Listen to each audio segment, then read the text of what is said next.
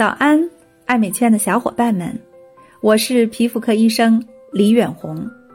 每天早上八点，和大家分享一个感兴趣的护肤话题，开启爱美好时光。我们今天的话题是：卸妆又要卸得干净，又要不伤害皮肤，到底该怎么做？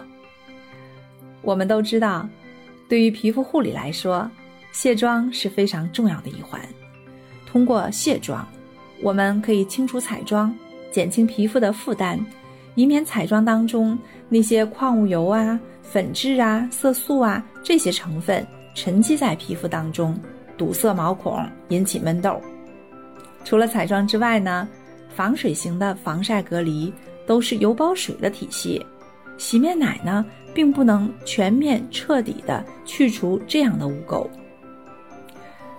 好，那既然卸妆是很重要的一步，那么在这么多产品当中，像卸妆水呀、卸妆湿巾呐、卸妆油，还有卸妆膏，我们该怎么选择呢？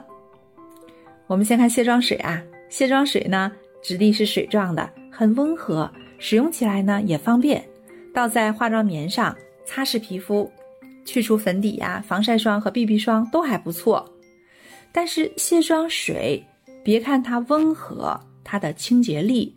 嗯 不是很足够，不一定呢能够百分百的去掉防水型的彩妆，像睫毛膏，嗯这些成分，而且敏感肌可能不耐受化妆棉的反复的擦拭这些摩擦力，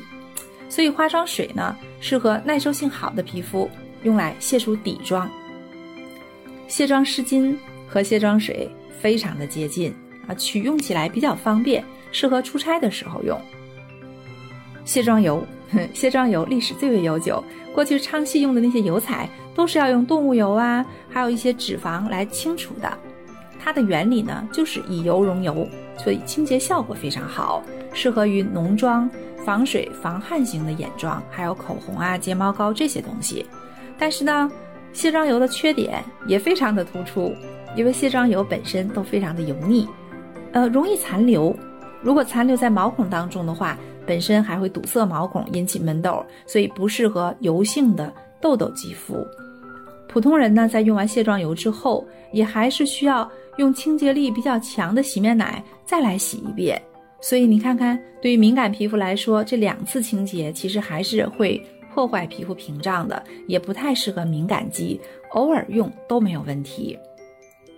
那近期呢？最为流行的卸妆产品，我也是认为最值得推荐的产品还是卸妆膏啊。卸妆膏呢，它其实融合了卸妆油和卸妆水的优点，涂在皮肤上啊，因为在体温的作用下，我们的体温呢是三十七度啊，皮表的温度呢大概在三十四到三十五度左右，在这个温度下，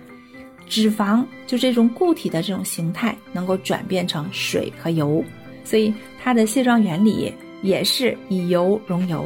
但是在卸妆膏这个配方当中，一般都会添加植物性的舒缓成分、抗氧化剂，还有保湿成分，所以用完卸妆膏之后，皮肤呢不会油腻，清洁能力呢比卸妆水要好，还不需要格外的摩擦。卸妆之后呢，皮肤一般都是清爽的，不紧绷。也不需要使用洗面奶再来二次清洁，敏感肌也比较实用，而且同时呢，其实还有一个深层的保湿，还有抗氧化这样的作用。所以对于敏感肌，如果我们希望卸妆卸得干净又要不伤害皮肤来说，比较推荐大家选择卸妆膏这样的成分。希望大家收获一天的美好心情，明早八点见。